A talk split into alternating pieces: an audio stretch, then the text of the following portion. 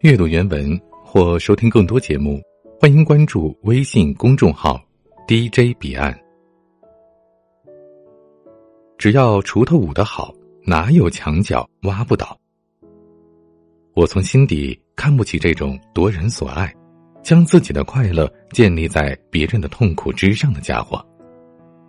然而，我一边鄙视着挖墙角的男男女女，一边不知不觉的挖了别人的墙角，却浑然不知。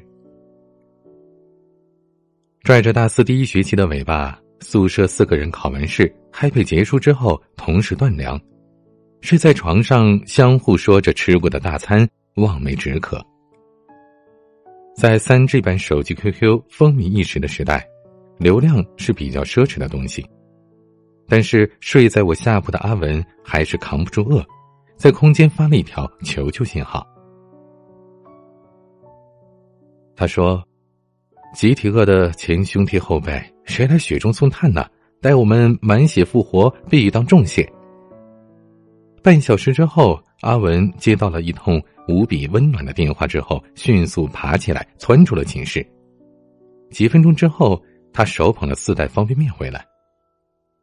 我和寝室的老马二蛋感动的热泪盈眶，简单粗暴的用温水泡了两分钟，便开始了狼吞虎咽。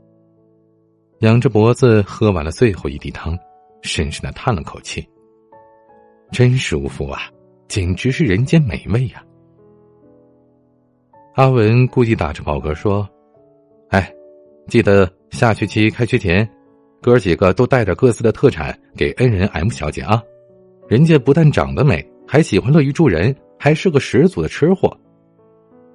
我说，不仅要带，还得当面感谢。阿文鄙视我说我动机不纯，别有动心。我却说，爱美之心，人皆有之。二零一二年的秋天，我们四个约好在开学前十天返校，家乡的特产不值一提。我拿母亲煮的鸡蛋去感谢了 M 小姐。我是个桀骜不驯、厚脸皮的人，见到 M 小姐的那一刻，就决定变着花样的戏虐她。掏出了三天前出锅的鸡蛋，一边剥壳一边说：“恩人呐，我不知道你从哪儿来，最后到哪里去。滴水之恩当涌泉相报，一个鸡蛋微不足道，但我想表达的是我们的情谊。这是来自千里之外的土鸡蛋。”绿色环保又健康，美容又养颜，还望你笑纳，不求你感动，只愿你接受我发自肺腑的感激。M 小姐接过了鸡蛋，说我特逗，比他们家的乐乐还逗。我露着狰狞的笑问她：“乐乐是你姐姐还是妹妹呀？”她却说：“乐乐是他们家养的一只狗。”我笑得像个没心没肺的傻子。从兜里又掏出了一个事先剥了皮的鸡蛋，咬了一口，对 M 小姐说：“尝尝，鸡蛋好吃吗？”M 小姐点着头赞许说：“嗯，还不错。”这就对了，以后啊，婆媳关系就不用我插手调解了。她瞪大眼睛说：“我忘恩负义，恩将仇报。”我说：“其实，我喜欢你。” M 小姐扯着嗓门说：“喜欢我，你就请我吃饭呢。”接下来每天早上六点准时被无数通的夺命电话吵醒，我怀着想骂娘的心情，请 M 小姐吃了一周的早饭。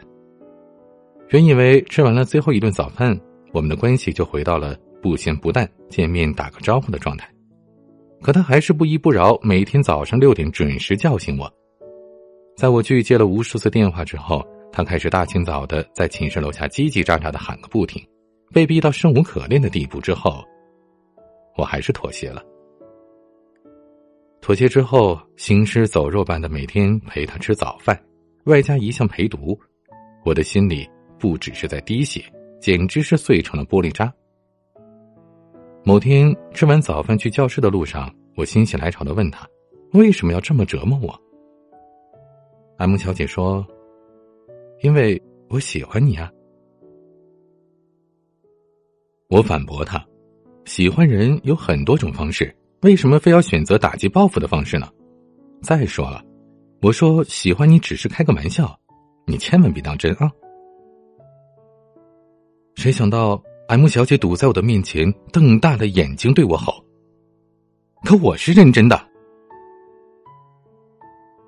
被吓傻在原地的不只是我，还有周围惊醒的花草。估计啊，和我一样是精神抖擞，但不知道接下来会发生什么。二零一二年的十二月三十一号，我陪 M 小姐去重庆的解放碑跨年。挤在水泄不通的人群当中，等待着新年的钟声。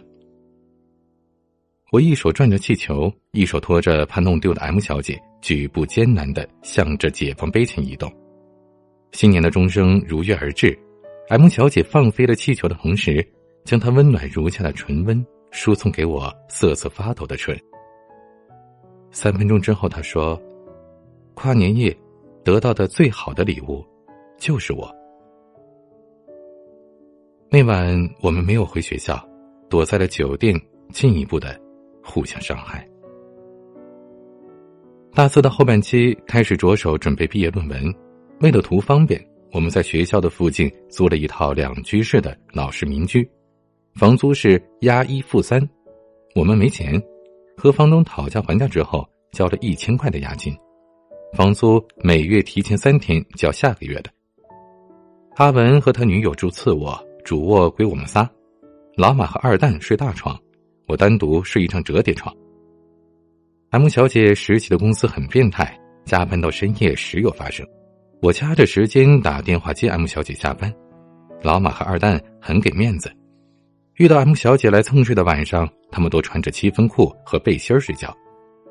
我和 M 小姐挤在折叠床上，紧紧的抱在一起，合衣而睡。临近三月份。耍性子的 M 小姐因为一句“睡我这里不方便”，便抛弃了姐妹，搬到了出租屋。考虑到 M 小姐长期和三个男人共处一室，传出去影响不好，我把折叠床搬到了阳台，在阳台上挂了个窗帘和围布，白天恢复阳台原有的功能，晚上就摇身一变成了我和 M 小姐的卧室。我对 M 小姐说：“对不起。”没能照顾好你。可 M 小姐说，她突然想起了刘禹锡《陋室铭》的几句诗：“山不在高，有仙则名；水不在深，有龙则灵。斯是陋室，惟吾德馨。”唯一不同的是，刘禹锡讲品德的高尚，而他体验爱情的高尚。他说：“有我的陪伴，他已经知足了。”周末，M 小姐在厕所洗衣服，我坐在客厅看电视，放在茶几上的手机来电，她没问是谁就让我接，对方自称是 M 小姐的男朋友，我说她该找医生看病，就挂了电话。M 小姐没有追问，我全当是无聊的人恶作剧。临睡前，M 小姐说，今天打电话的是她前男友，她跟我好上的时候，他们还没有分手。我挠着头问 M 小姐：“难道我是挖了别人的墙角？”M 小姐蜷缩在我怀里说：“你只能证明你比他强，比他帅。你聊得我欲罢不能。”我恍然大悟，不知不觉挖了别人的墙角，还浑然不知。原来，我对他的了解和关心少到了，只剩皮毛。六月恰逢六十年校庆。为了扩大学校的知名度，传说中两校合并变成了现实。一时间，学校周边商业性质的事和物疯狂涨价。我们没有按照押一付三的程序租房，协议自然也是一月一签，顺其自然的被卷进了涨房租的浪潮，越来越窘迫。房东喜眉眼笑的来收房租，我们是愁眉苦脸的昂求着宽限时间。付不起房租的一群人商量之后达成了协议，老马和二蛋搬回宿舍，准备回老家发展。至于阿文和我，拖家带口的自谋出路。被逼无奈，我在充满离别之伤的班级 QQ 群里发了租房求助的消息。三天之后，我和 M 小姐搬进了垃圾站旁一栋三层的房子里。我和 M 小姐住在二楼的次卧，每月三百块，出门就是洗手槽和灶台，四个小碎步就到厕所。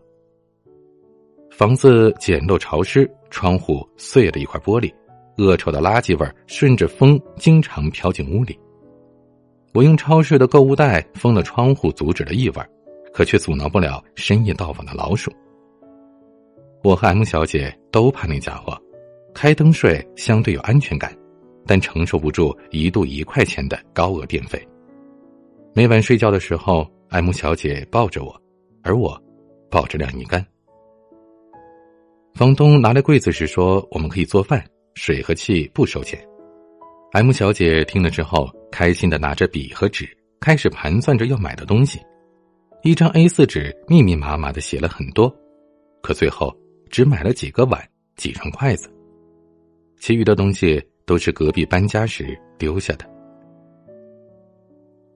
夏天的重庆一言不合就翻脸，温度分分钟的徘徊在四十度上下，房间里只有一把小风扇，二十四小时待命工作，晚上剩的饭还没等过夜变馊，就成了老鼠的盘中餐。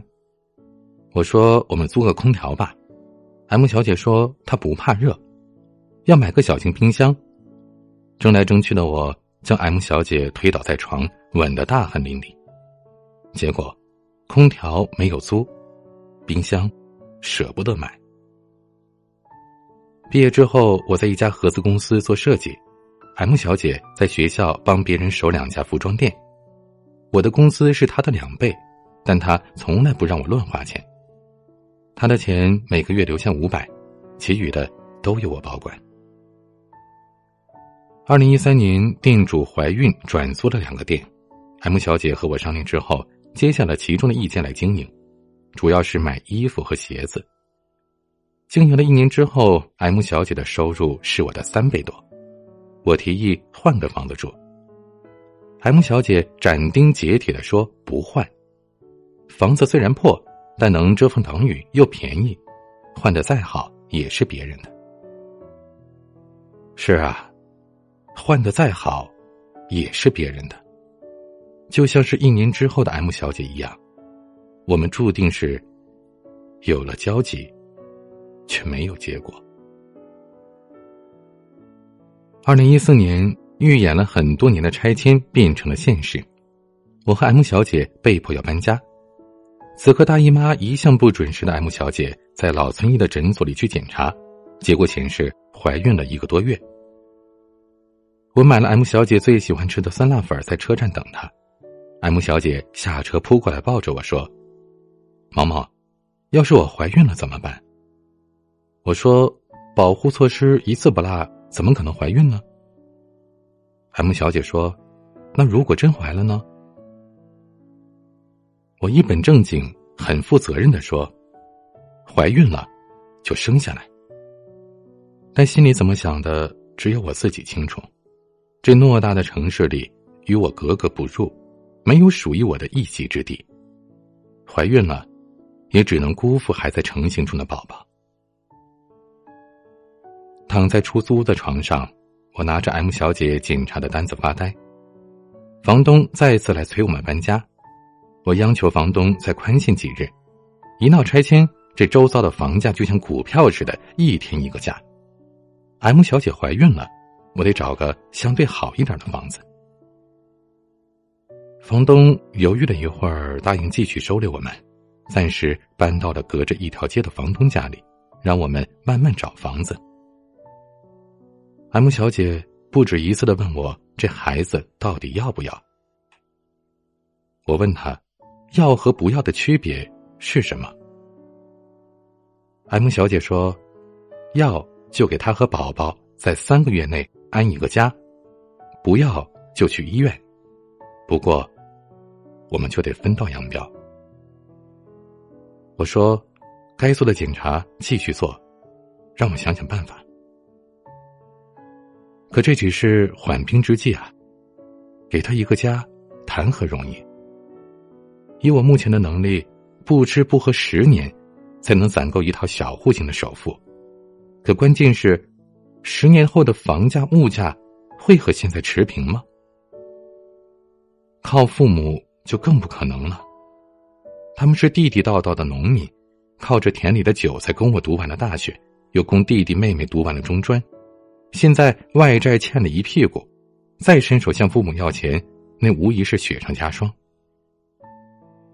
M 小姐的店五月份被学校收走了，整天待在家里无所事事的她和我吵架是越来越频繁，吵烦了，很多时候我都不理她，哪怕是她问我房子和宝宝该怎么办。三个月的期限所剩无几，我却依旧无动于衷。M 小姐说她想回趟老家，我送她去车站的那天下着雨。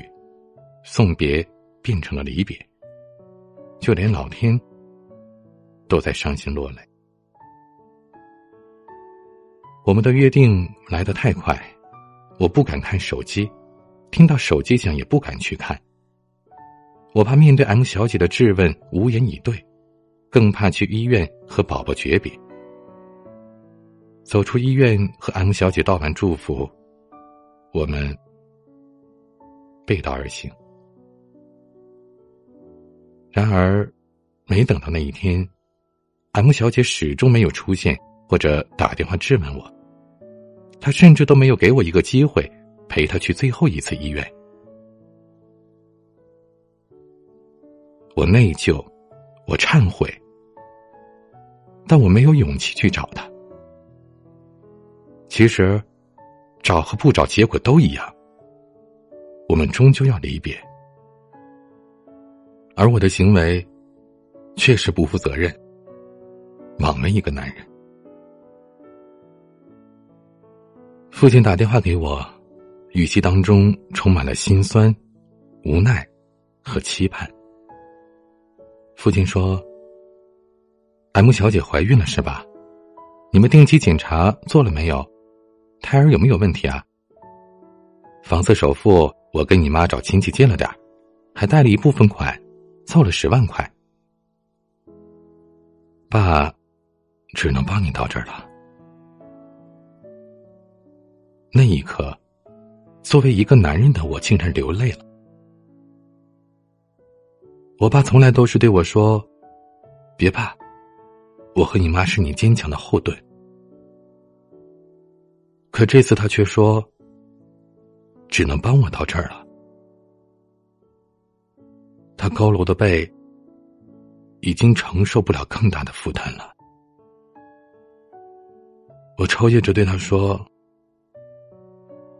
爸，这次换儿子来承担压力吧。我不想再成为你和妈的负担了，就放开手，让我大胆的走一次吧。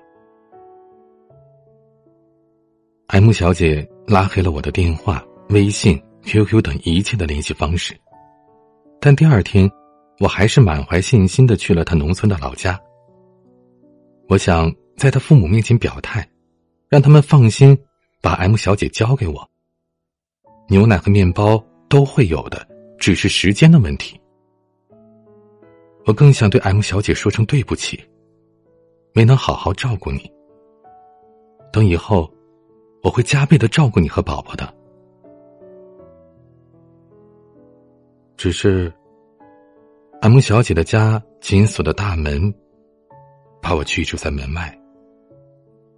隔壁的邻居告诉我，他们一年前就举家搬到了市里，具体在哪儿，没人知道。又或许，他们知道，却不愿意告诉我这个陌生人吧。我在一个并不大的城市里疯狂的寻找着他，菜市场、医院、超市，我都贴过寻人启事，在可能经过的每一个路口守株待兔。可三天的时间里，我一无所获。之后的半年，我一边上班，一边继续寻找，最后从 M 小姐的老乡那里。得到了她的消息，不过已经是物是人非了。那时，我在忙着找她，而她忙着嫁人。一年之后的我，身边多了一个女人 G 小姐，她是 M 小姐的同乡。有一次，我们坐车经过一个高档小区的时候，G 小姐跟我说：“M 小姐就住在里边，嫁了个有钱人，还有个特别可爱的儿子。”我望着车窗外气派的小区大门和站得笔直的保安。心里只能默默的说一声：“对不起，没能照顾好你。”人的一生当中，总会遇到难以抉择的时候。可不管怎样，该承担的责任，该尽的义务，我们不能忘。困难是很大，可我想要的，是你想和我一起战胜困难的决心，这就够了。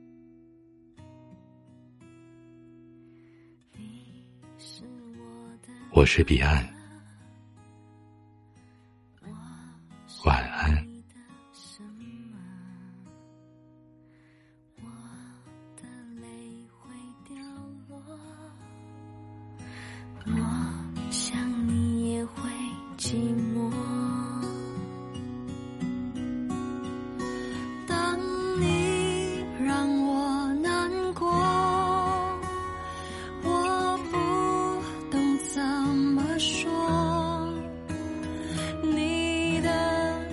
心，我眼神能看破，或者不是我的错，你怎么会舍得伤害我？你怎么会让我受折磨？我只是个小